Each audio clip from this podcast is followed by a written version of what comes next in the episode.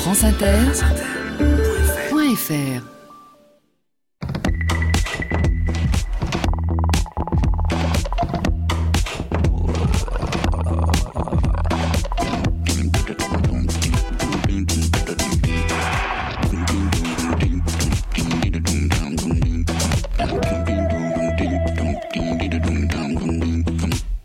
Bonjour à tous. Sur les épaules de Darwin, sur les épaules des géants. Se tenir sur les épaules des géants et voir plus loin, voir dans l'invisible, à travers l'espace et à travers le temps. Plonger notre regard dans le passé, plonger dans les textes des anciens et tenter d'aller à leur rencontre, de les rejoindre dans ce qu'ils ont de plus mystérieux, de plus merveilleux et d'étrangement familier. Soudain, parfois, des textes antiques ressurgissent à la lumière dont l'écriture et la langue nous sont entièrement inconnus. Des signes étranges, mystérieux, incompréhensibles, parce qu'il n'y a plus depuis longtemps personne pour les lire, pour les prononcer, pour les enseigner.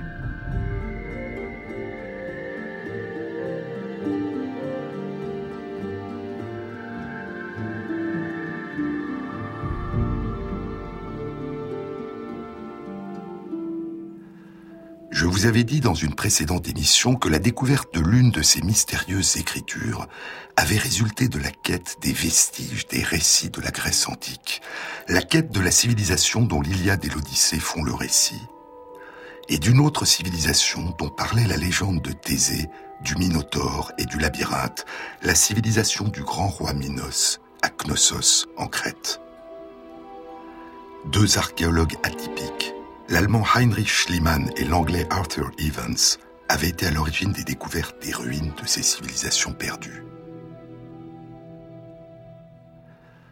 En 1872, Schliemann avait découvert en Turquie les ruines de la ville de Troie. Quatre ans plus tard, en 1876, parti à la recherche du palais légendaire du roi Agamemnon qui commande dans l'Iliade la troupe des Achéens, les Grecs, durant la guerre de Troie, Schliemann découvre à Mycène les vestiges datant d'il y a environ 3600 ans d'une grande civilisation de l'âge du bronze qu'on appellera la civilisation mycénienne. Mais il n'y a dans ces ruines aucune trace d'écriture. 24 ans passeront, et c'est dans le palais de Knossos en Crète qu'Ivans découvrira en avril 1900 des tablettes d'argile recouvertes de trois écritures différentes. L'immense majorité des tablettes portait la plus récente des trois, une écriture inconnue qu'Ivans nommera linéaire B et qui datait d'une période qui s'étend entre il y a 3500 et 3200 ans. Le linéaire B est composé d'environ 90 signes différents. Trop de signes pour un alphabet, il s'agissait donc d'un syllabaire. Mais personne n'avait la moindre idée de la langue dans laquelle ces textes étaient écrits. Je vous avais dit que les signes du linéaire B ont des formes étranges. Il y a différentes variations sur le thème des tridents et des haches. Un signe qui ressemble à un A majuscule de notre alphabet avec une seconde barre horizontale. Un triangle qui repose sur la pointe et qui ressemble, dit David Kahn dans son livre The Code Breakers, les briseurs de code, à un grand verre de bière à moitié plein avec un ruban en haut sur le côté. Et toute une série d'autres signes abstraits qui n'évoquent rien pour nous, dit Chadwick. Sept des signes du linéaire B ressemblaient à sept des signes d'une écriture syllabaire utilisée beaucoup plus tard, entre il y a 2700 et 2100 ans, à Chypre, à la période classique de la Grèce antique. Cette écriture chypriote transcrivait la langue grecque. Dans le linéaire B, l'un des signes était identique à un signe qui, dans l'écriture syllabaire de Chypre, désigne la syllabe S. La sonorité S qui est la consonne la plus fréquente en fin de mot en grec classique. Pour cette raison, le se est le signe le plus fréquent en fin de mot dans les textes écrits dans cette écriture à Chypre. Mais dans le linéaire B, ce signe se apparaît à l'intérieur des mots et très rarement à la fin. Et cela confirmait l'idée défendue avec passion par Evans que le linéaire B était écrit dans une autre langue que le grec. Une langue inconnue la langue que parlaient les Crétois à la période de la civilisation mycénienne. Dans l'Iliade, Agamemnon est le roi de Mycène. et un autre héros grec de l'Iliade, le sage Nestor, est le roi de Pylos. Suivant les indications d'Homère, Karl Blegen, un archéologue de l'université de Cincinnati aux États-Unis, découvre en 1939 à Epano-Englianos, au sud-ouest de la Grèce, à distance de la ville actuelle de Pylos, l'antique palais de Pylos qui date de la période de la civilisation mycénienne. Et dans ce palais, il y a des tablettes d'argile couvertes d'écritures en linéaire B. Il semblait donc qu'on écrivait le linéaire B en Grèce et pas seulement en Crète.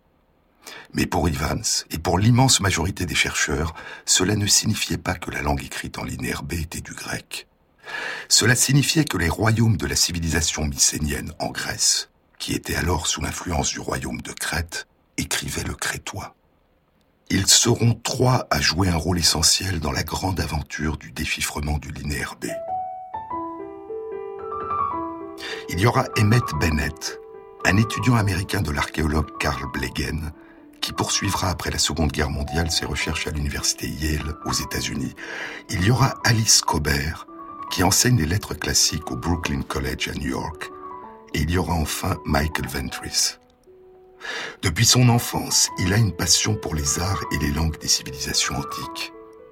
En 1940, à l'âge de 18 ans, il publie dans l'American Journal of Archaeology un article intitulé Introduction à la langue minoenne, dans lequel il propose que la langue que transcrit le linéaire B est la langue perdue des Étrusques. Il a commencé des études d'architecture et deux ans plus tard, en 1942, il s'engage dans la Royal Air Force, l'aviation de guerre britannique. Il sera navigateur sur des bombardiers. Après la guerre, il reprend ses études et en 1948, il devient architecte. Il a 26 ans. Il aurait probablement pu devenir un grand architecte, dit John Chadwick dans son livre Le déchiffrement du linéaire B, mais ce n'est pas de cette manière qu'il allait devenir célèbre. Chadwick collabora avec Ventris aux toutes dernières étapes du déchiffrement du linéaire B, alors que Ventris a déjà résolu l'énigme. Quelle pouvait être la langue que transcrivait cette étrange écriture et comment faire revivre non seulement le sens, mais aussi la sonorité de cette langue perdue? La pionnière dans cette quête sera Alice Cobert. Souvenez-vous, je vous en ai déjà parlé. Alice Cobert découvre que certains mots ont des terminaisons qui changent. Chacun de ces mots est composé d'une partie constante, avec trois variations terminales possibles. Alice Cobert fait l'hypothèse que ces variations dans les terminaisons des mots indiquent des déclinaisons ou des conjugaisons. Elle postule que les différents signes qui indiquent les différentes déclinaisons d'un même mot sont des signes qui désignent des syllabes qui partagent une même consonne initiale. Et elle postule que les différents signes qui indiquent un même cas d'une déclinaison dans deux mots différents sont des signes qui désignent des syllabes qui partagent une même voyelle finale. Elle construit une petite grille, semblable à une grille de mots croisés. Sur chacune des deux lignes horizontales, elle a placé les deux signes représentant deux syllabes qui partagent une même voyelle à la fin. Et sur chacune des deux lignes verticales, elle a placé les deux signes représentant deux syllabes qui partagent une même consonne au début. Quand elle commence, sa grille ne contient que quatre signes. Mais en 1948, poursuivant cette méthode, elle étend sa grille à dix signes. Elle n'a pas la moindre idée de la façon dont se prononcent ces syllabes, mais elle a établi la première relation phonétique entre des signes différents. Elle cherche des résonances sonores entre ces signes mystérieux. Mais elle ne connaîtra jamais la sonorité de cette langue, ni sa nature. En 1950, à l'âge de 43 ans, elle meurt d'un cancer. Michael Ventris ne cessera d'agrandir la grille qu'Alice Cobert avait commencée. Il découvre de plus en plus de résonances sonores entre les signes, et une musique étrange commence alors à émerger. Une musique abstraite, faite de notes de musique communes, mais rien n'indique encore la nature de ces sonorités communes. En 1951, Bennett publie un livre, Les tablettes de Pylos, qui fournit une liste extrêmement précise de 87 signes du linéaire B évitant ainsi toute confusion entre les signes, même quand un signe était écrit de manière légèrement différente. Puis Bennett entreprend une étude statistique qui se révélera extrêmement utile à Ventris. Bennett analyse la fréquence d'utilisation de chaque signe dans les textes et leur fréquence en début de mots, au milieu des mots et en fin de mots. Il publie les résultats de cette étude la même année, en 1951. Il a découvert que trois signes sont très fréquemment situés en début de mots. Le signe qui dessine une hache à double tranchant, le signe qui évoque un trône et un sceptre, et le signe qui ressemble au A majuscule de notre alphabet avec un deuxième trait horizontal. Dans un syllabaire comme celui de Chypre, tout mot qui commence par une voyelle a obligatoirement comme premier signe un signe particulier qui désigne une voyelle seule. Et Bennett et Ventris vont postuler que les trois signes qui dans les textes du linéaire B sont le plus souvent placés au début d'un mot, la hache à double tranchant, le trône, et le A majuscule avec une double barre horizontale sont trois signes qui désignent une voyelle seule. Ils ne savent pas de quelle voyelle il s'agit, mais ils postulent qu'il s'agit d'une voyelle seule. Et en 1952, Michael Ventris va réaliser une série de déductions qui lui permettront d'entendre pour la première fois une partie du chant de la langue que transcrit le linéaire B. Dans les listes comptables, écrit Michael Ventris, il y a des signes qui semblent ne pas être des noms de personnes. Les éléments les plus communs à ces listes trouvées en Crète à Knossos et en Grèce à Pylos sont constitués par un groupe d'une douzaine de signes qui se retrouvent dans un nombre tout à fait disproportionné de ces listes. Il propose que certains de ces groupes de signes, de ces mots, sont des noms de villes et que d'autres désignent des corps de métier il s'inspire pour cette déduction de textes découverts vingt ans plus tôt dans les ruines d'Ougarit. Souvenez-vous, ces ruines avaient été excavées à Ras Shamra, au bord de la Méditerranée, dans le nord de la Syrie. Et dans ces ruines, il y avait des bibliothèques emplies de tablettes d'argile, couvertes de textes écrits dans un alphabet cunéiforme et dans une langue inconnue qui sera déchiffrée en 1931. Situé sur les rives orientales de la mer Égée, à l'est de Mycène et de Pylos et au nord-est de la Crète, le royaume d'Ougarit était contemporain des civilisations minoennes et mycéniennes. À partir des analogies présentées par les listes comptables découvertes à Ras Shamra Ougarit, qui sont pour nous une aide des plus précieuses, poursuit Ventris, je considère comme vraisemblable que ces groupes de signes du linéaire B correspondent aux cités et aux corps de métier indiqués dans les textes d'Ougarit. Ces groupes de signes qui se rencontrent à la fois dans les textes en Grèce, à Pylos, et en Crète, à Knossos, sont probablement des corps de métier. Et ceux qui ne se rencontrent qu'en Grèce ou qu'en Crète doivent être des cités de la région. Les noms des cités sont des noms propres qui devaient avoir été célèbres dans toute la région. Et certains de ces noms, pense Ventris, avait peut-être survécu durant les quatre à cinq siècles qui séparaient la fin des civilisations minoennes et mycéniennes de l'écriture de l'épopée d'Homère, l'Iliade et l'Odyssée. Et nous allons retrouver ici le rôle essentiel des noms propres qui ont rendu de si grands services aux déchiffreurs des langues antiques inconnues.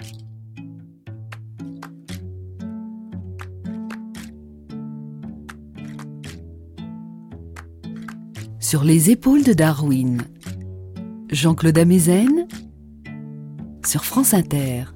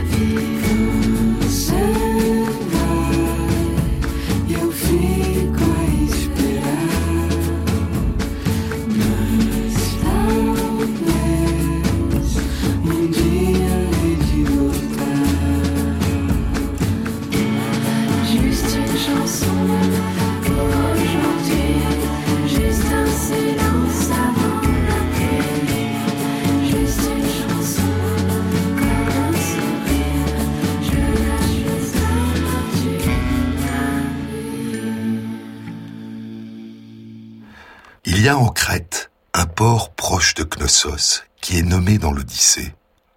C'est dans le chant 19 de l'Odyssée. Ulysse, après 20 ans d'absence, est enfin revenu à Ithaque. Rendu méconnaissable, vieilli et habillé en mendiant par la déesse Athéna qui le protège, il se rend à son palais, où il va revoir pour la première fois son épouse Pénélope. Le chant commence ainsi.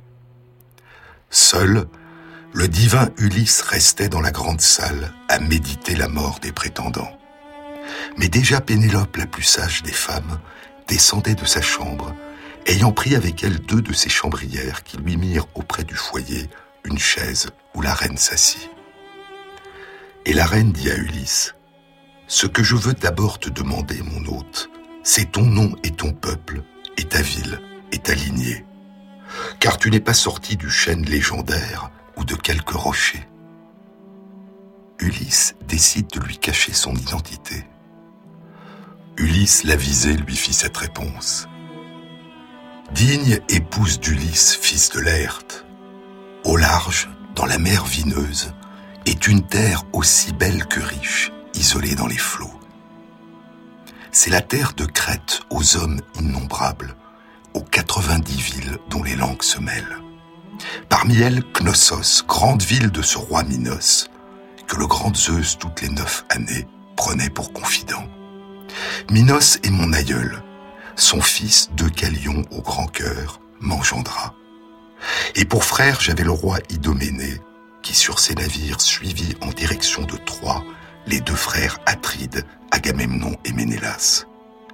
Moi, qu'on appelle Aïton, j'étais le plus jeune. C'est chez nous que je vis Ulysse. Il s'en allait à Troie quand il reçut mon hospitalité, car la rage des vents au détour de Malais l'avait jeté en Crète, et mouillant dans les ports dangereux d'Amnissos, sous l'antre d'Ilithie, il n'avait qu'à grand-peine échappé aux rafales. À tant de menteries, comme il savait Ulysse donner l'apparence du vrai, poursuit Homère. Pénélope écoutait, et ses larmes de couler et son visage de fondre.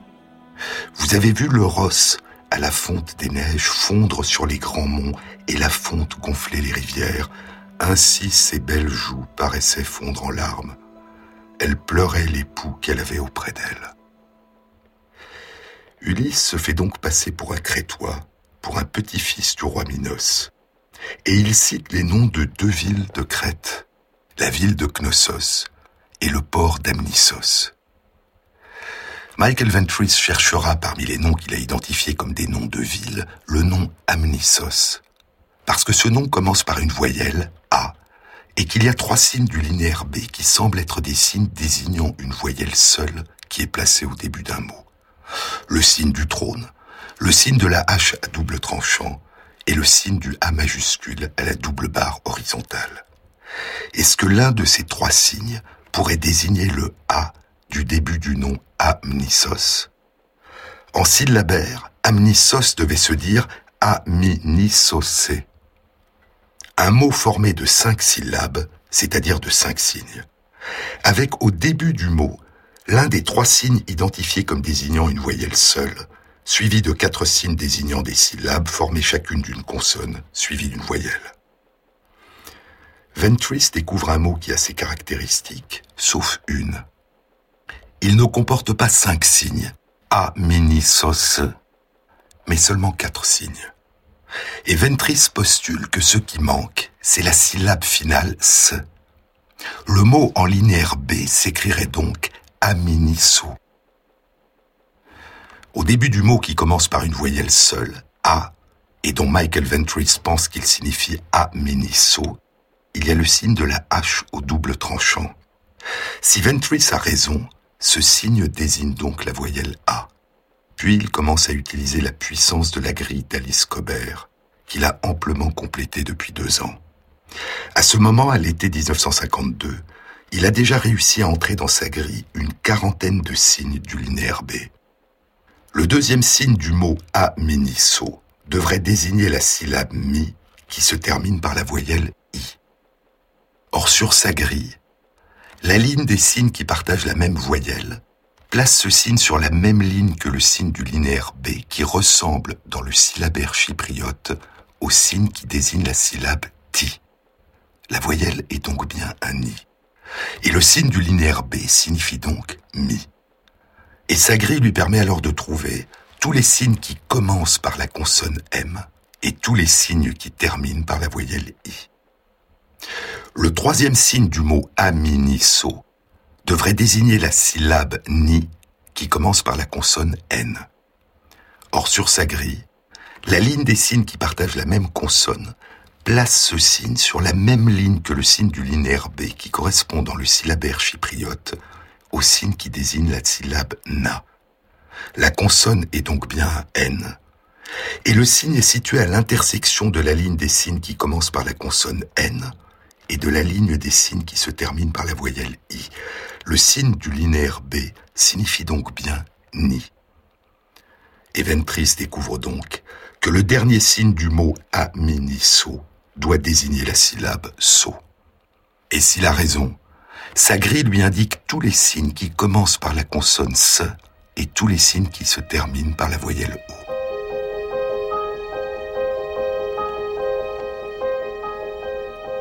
Et ainsi, à partir du déchiffrement d'un seul mot, le nom du port Aminiso se révèle l'extraordinaire puissance de la grille jusque-là muette. La grille lui dévoile non seulement la sonorité des signes A, Mi, Ni et So, mais aussi de tous les signes qui commencent par la consonne M, et de ceux qui commencent par la consonne N, et de ceux qui commencent par la consonne S, de tous les signes qui se terminent par la voyelle I, et de ceux qui se terminent par la voyelle O. Et à partir de ce moment, Ventris va pouvoir décoder un deuxième nom de ville, très fréquemment mentionné, et constitué de trois signes. Il peut maintenant lire O, No, So. Il décide que le signe qui débute le mot et dont la voyelle finale est O doit être Ko. Le mot est donc Ko, No, So. Autrement dit, Knossos, sans le S final. Et sa grille lui révèle tous les signes qui désignent des syllabes qui commencent par la consonne K il peut lire désormais une partie d'un troisième nom de ville fréquent, composé lui aussi de trois signes, ISO. Cette terminaison lui évoque Tulisso, Tulissos en grec, une autre ville importante de la Crète, non loin de Knossos. S'il a raison, sa grille lui révèle tous les signes qui désignent une syllabe commençant par la consonne L, et tous les signes qui désignent une syllabe commençant par la consonne T, et tous les signes qui désignent une syllabe se terminant par la voyelle U. Par une réaction en chaîne, écrit David Kahn, la grille révélait maintenant une partie des sonorités de dizaines d'autres signes et la signification phonétique complète de plusieurs autres. Par exemple, le signe qui ressemble à un grand verre de bière à moitié plein avec un nœud de ruban en haut sur le côté était situé à l'intersection de la ligne des signes qui commençait par la consonne que et de la ligne des signes qui se terminait par la voyelle i. Il devait donc désigner la syllabe qui. Là, poursuit David Kahn, là était la beauté de ce système de grilles débuté par Alice Cobert et poursuivi par Michael Ventris.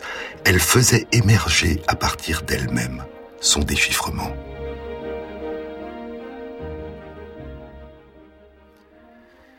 Ventris examina alors un mot composé de deux signes qui était placé à la fin des listes dans les inventaires et qu'Alice Cobert avait identifié comme la forme masculine et féminine d'un mot qui signifierait total. Le premier signe du mot était situé à l'intersection de la ligne des signes qui commençait par la consonne T et de la ligne des signes qui se terminait par la voyelle O. Il devait donc désigner la syllabe to. Le deuxième signe, qui correspondait au mot masculin, était so tosso. Le deuxième signe du mot qui correspondait au mot féminin était situé à l'intersection de la ligne des signes qui commençait par la consonne S et de la ligne des signes qui se terminait par la voyelle A. Il désignait donc la syllabe sa, tossa. Tosso était pratiquement identique au mot tossos dans la langue grecque archaïque, dont le féminin était tossa, et qui signifiait temps, c'est-à-dire le total, la somme. Ventris avait maintenant déchiffré cinq mots. Trois noms de villes, Aminisso, Conosso, Tulisso, et deux mots qui signifiaient le total, la somme, tosso et tossa. Et ces cinq mots étaient des mots de la langue grecque, mais auxquels il manquait le S final.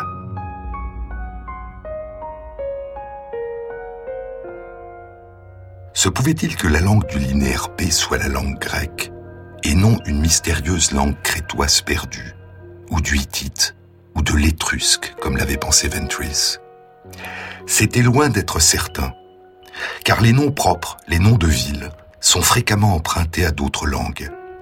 Et il pouvait en être de même pour des mots comme le total, la somme.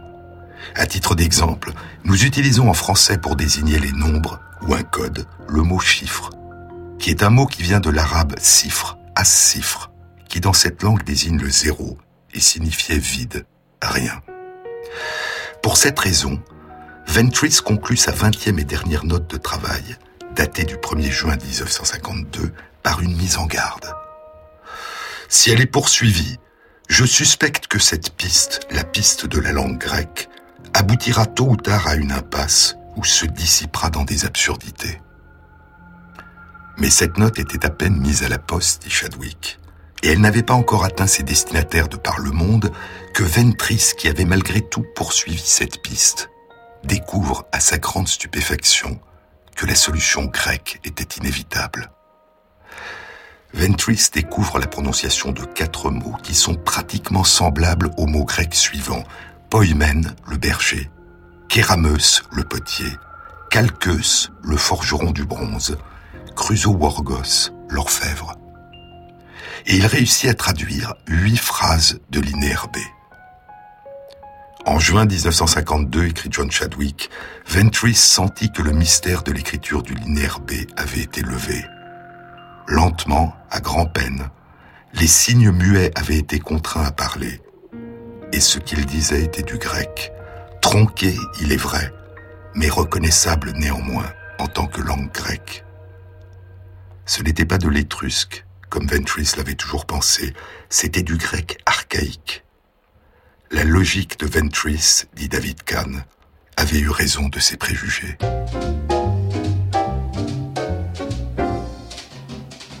The party's over.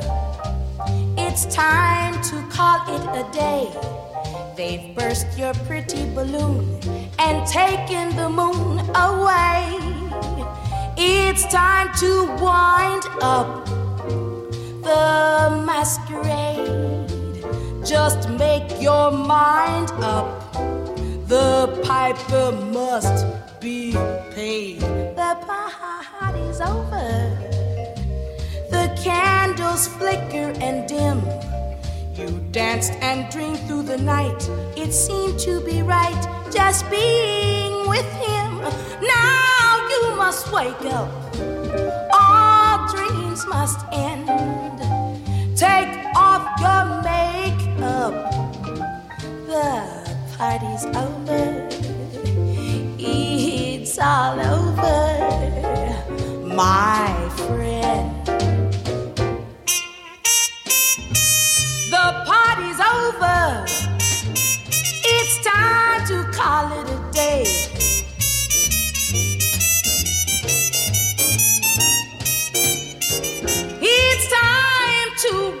up the masquerade.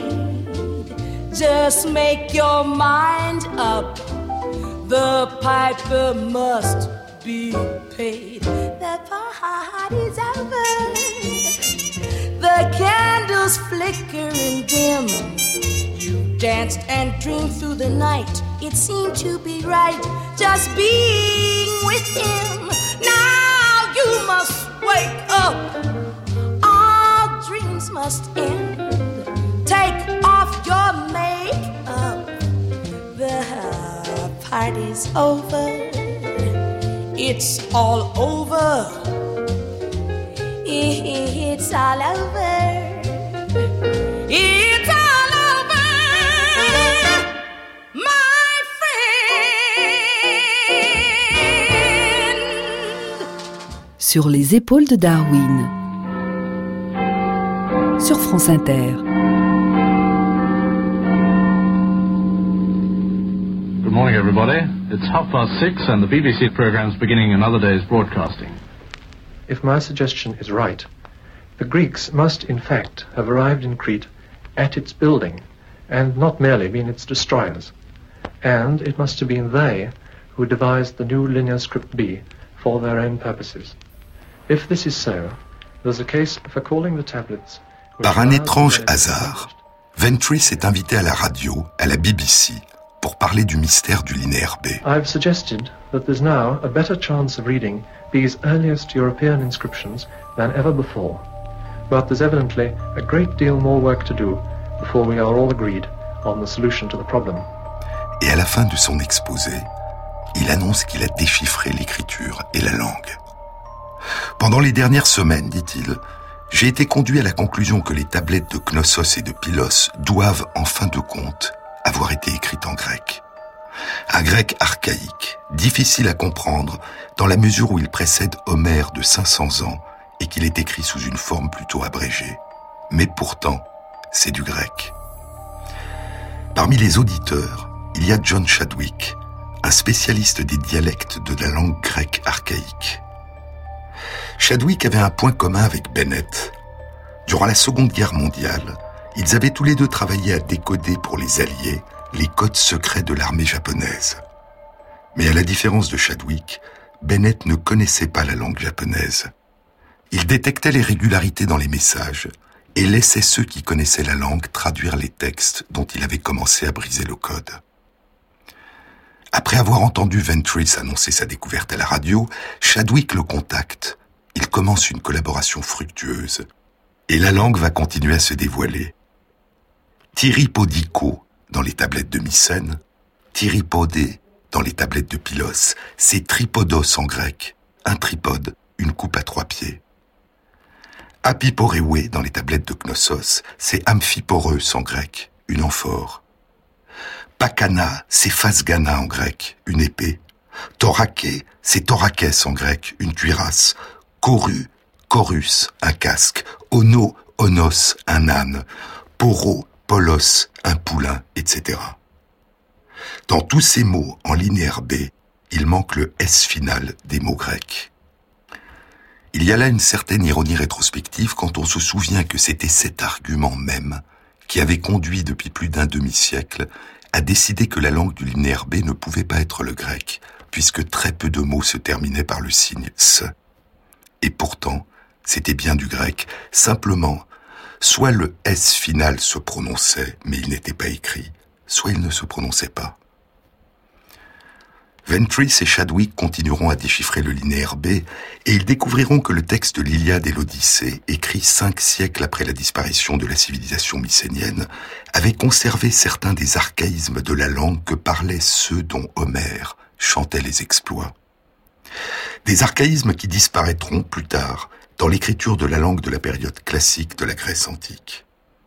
Par exemple, Homère utilise à la fin de certains mots une terminaison archaïque fi pour indiquer avec un instrument particulier. Et en linéaire B, la terminaison pi semble signifier la même chose. Ania pi signifie avec des rênes pour un cheval. Un autre exemple concerne le génitif de certains noms. Le génitif désigne une relation d'appartenance ou de possession. Ainsi, le génitif du mot la rose est de la rose. Mais en grec comme en latin, le génitif est indiqué par une terminaison particulière du mot. Homère, pour les noms qui se terminent par os, au lieu du génitif grec classique ou, utilise un génitif archaïque, oyo. Et en linéaire B, le génitif est noté par une terminaison qui ressemble, oyo. Ainsi, l'esclave s'écrit doero et de l'esclave s'écrit doeroyo. Toutes les tablettes d'argile écrites en linéaire B, qui ont échappé aux destructions qui ont marqué il y a 3200 ans la fin des civilisations minoennes et mycéniennes de l'âge de bronze, sont exclusivement des livres de comptabilité, des inventaires et de brèves notes.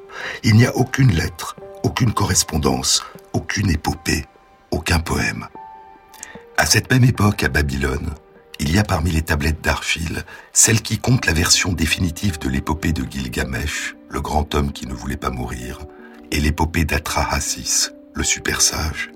Et à Ougarit, il y a parmi les tablettes d'argile celle qui compte l'épopée d'Akat, la légende de Kéret et le cycle du dieu Baal. Mais dans la Grèce antique, il semble qu'il a fallu attendre encore 4 à 5 siècles l'arrivée de l'alphabet pour que les épopées, les légendes, les poèmes et les mythes passent des champs de la littérature orale des Aèdes à la littérature écrite. Et pendant ces 400 à 500 ans, on n'a pas découvert de traces d'écriture, une éclipse apparente de 4 à 5 siècles entre la disparition du linéaire B et l'émergence de l'alphabet grec. Mais grâce au déchiffrement du linéaire B, nous savons maintenant que la langue grecque, avec ses différentes écritures et ses métamorphoses, a été parlée et écrite jusqu'à aujourd'hui, durant au moins 3400 ans.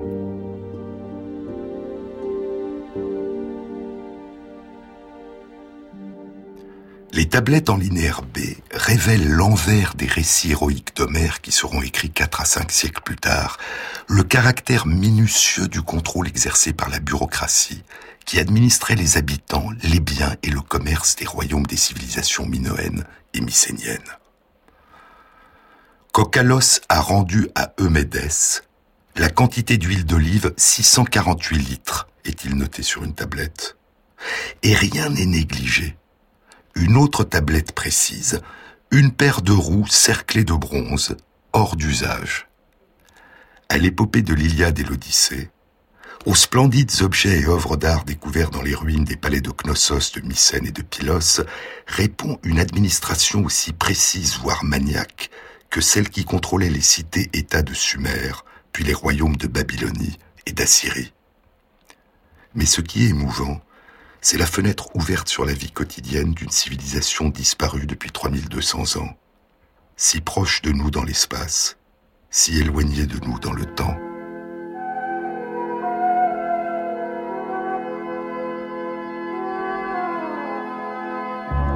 Cette vie quotidienne, les textes en linéaire B permettent de la reconstituer très partiellement et de l'imaginer en tentant de combler les vides. Il y a des descriptions fragmentaires d'armées et de flottes, de sacrifices, de prêtresses, d'attributs des rois.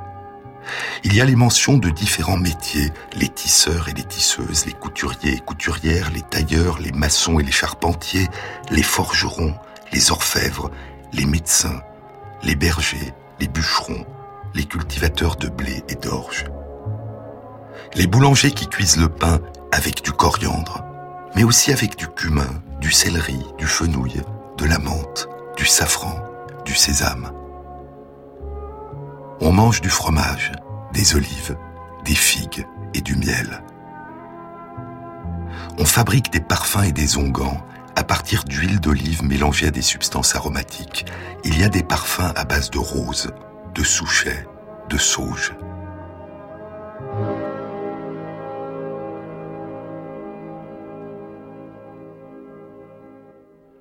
L'étude des tablettes suggère que les richesses de cette civilisation provenaient de l'exportation des tissus de laine et de lin, des objets de bronze et de la pâte de verre bleu, le kuano, kianos, bleu cyan en français, apprécié par les Mycéniens pour les travaux d'incrustation. Les noms de nombreux dieux grecs qu'on retrouve chez Homère sont déjà présents sur les tablettes et mentionnés comme destinataires d'offrandes et de sacrifices. Il y a Zeus, le roi des dieux, son épouse Héra, Poséidon, le dieu de la mer, Hermès, le messager des dieux, Athéna, la déesse de la sagesse, Artémis, la déesse de la lune. Il y a aussi Payawo, une forme archaïque de Payane, qui deviendra plus tard Apollon, le dieu du ciel. Le nom d'Aphrodite, la déesse de l'amour et de la beauté, n'a pas été retrouvé. Une tablette de Knossos relate l'envoi d'une amphore emplie de miel pour Éleusia à Amnisos, Aminisso, Ereutia. Eleituia dans l'Iliade et l'Odyssée est la déesse des douleurs de l'enfantement, la déesse des accouchements. Ulysse s'arrêta à Amnisos, où se trouve la caverne d'Eleituia. Et parmi les divinités invoquées par les tablettes, il y a une mystérieuse Potnia, qui signifie maîtresse ou Notre-Dame, et plus mystérieuse encore, il y a aussi mentionné sur une tablette de Knossos une Notre-Dame du labyrinthe. À tous les dieux, une amphore de miel, à Notre-Dame du labyrinthe, une amphore de miel.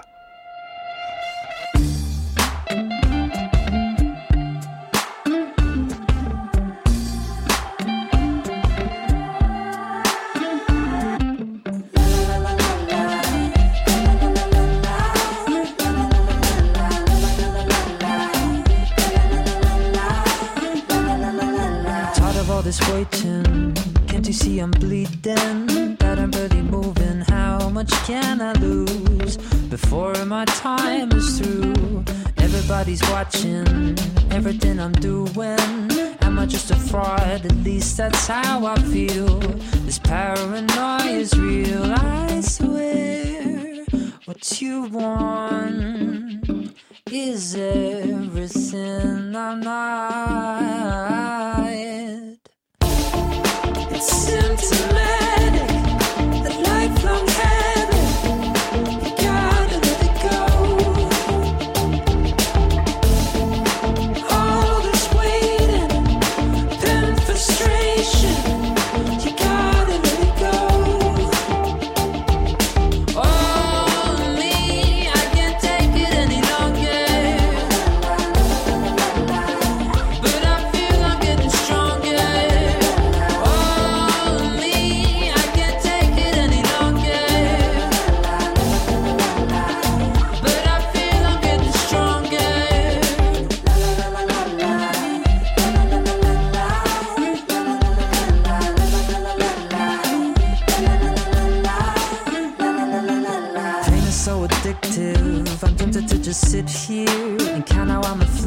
Narcissistic man is not how I begin.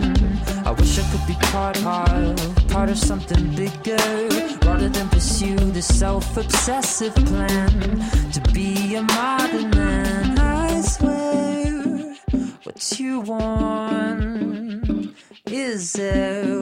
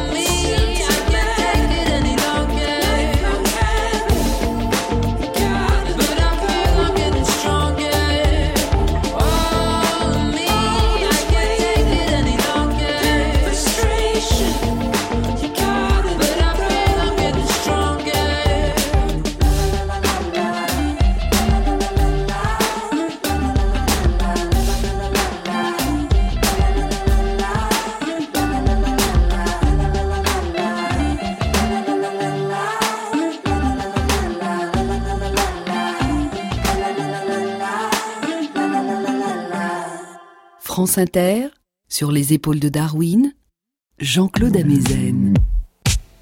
Dans les ruines des palais successifs de Knossos, détruits puis reconstruits au long de l'histoire jusqu'à la destruction finale d'il y a 3200 ans, Ivans avait découvert des tablettes d'argile datant de trois périodes distinctes.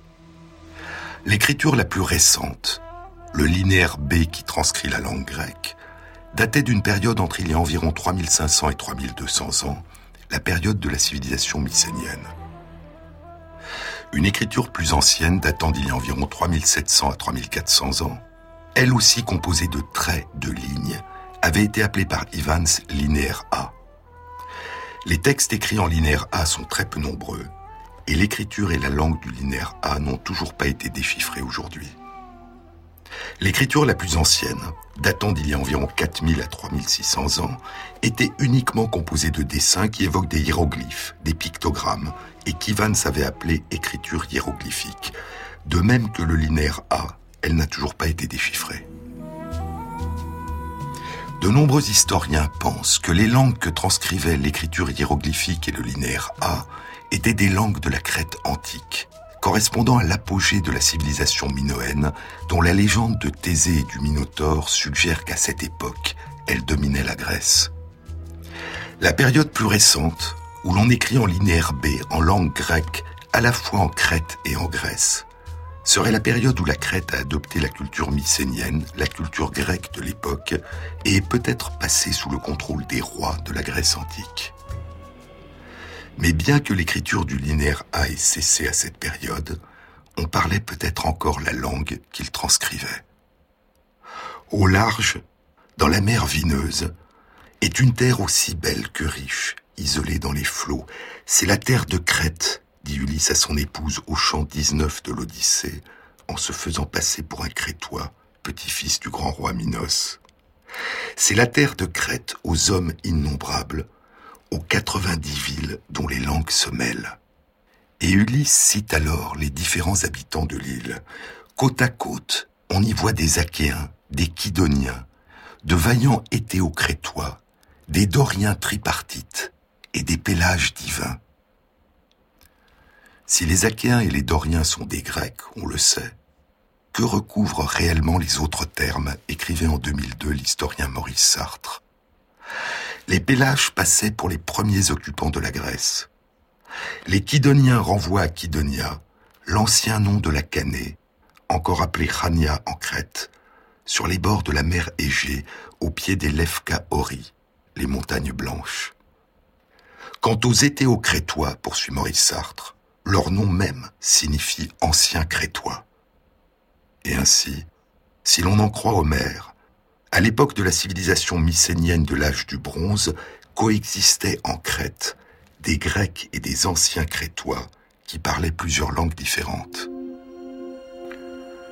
Que la mémoire de la juxtaposition des populations survive jusqu'au 8e siècle avant notre ère montre sans doute la lenteur des fusions culturelles, dit Maurice Sartre. Dans ces conditions, la langue que cache le linéaire A a dû continuer d'être parlée pendant plusieurs siècles. On voit, poursuit Maurice Sartre, on voit par l'exemple crétois combien il faut relativiser la notion de civilisation disparue. Certes, des langues se perdent, mais combien de mots de l'ancienne langue des Minoens retrouvera-t-on en grec si un jour on parvient à déchiffrer le linéaire A et le hiéroglyphique crétois? Des dieux mêmes sont abandonnés, des techniques se transforment, des peuples se mélangent. Plus les peuples sont éloignés de nous dans le temps, plus il nous est difficile d'apprécier ce qu'ils ont transmis aux civilisations ultérieures. En fait, poursuit Maurice Sartre, chaque civilisation contribue à en métisser d'autres pour les siècles à venir. Ce sont peut-être ces échanges permanents, ce métissage en douceur, qui fondent l'originalité de la civilisation méditerranéenne par-delà les inévitables différences des civilisations qui l'ont composée.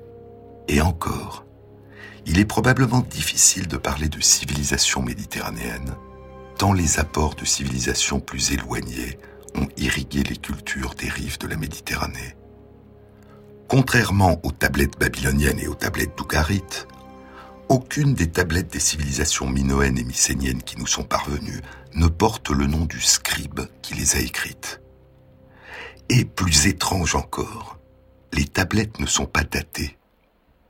Elles contiennent simplement des mentions telles que Toteweto cette année, ou Ateroweto l'an prochain, ou Perusinuo l'an dernier.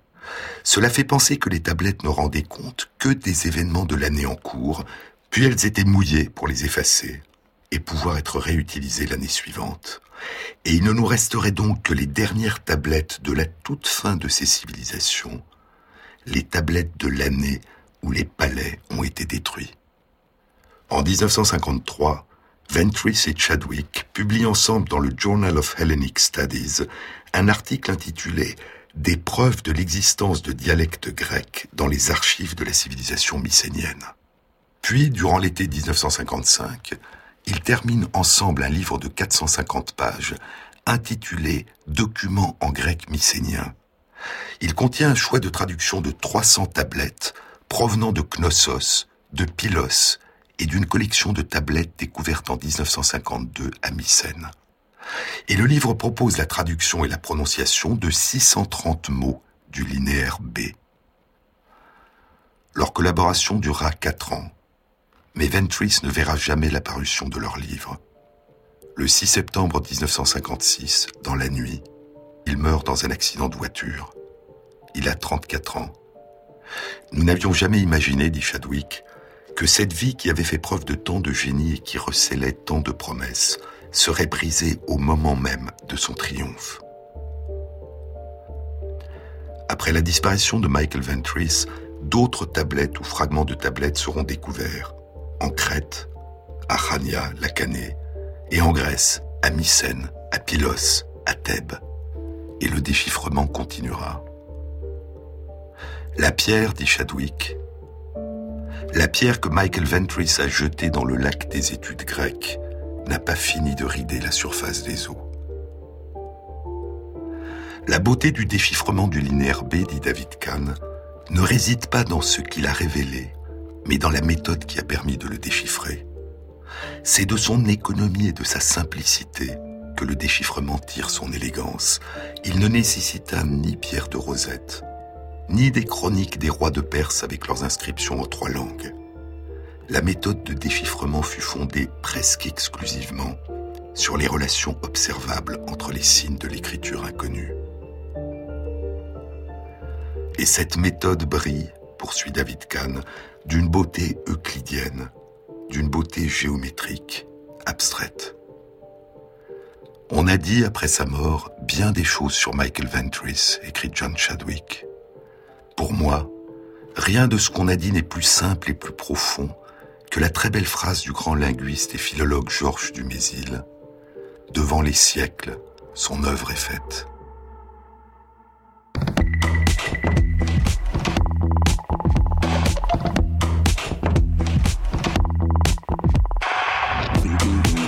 Cette émission a été réalisée par Christophe Imbert avec à la prise de son Ronan Mahé, au mixage Pierre-Yves de Rollin et Jean-Baptiste Audibert pour la programmation des chansons.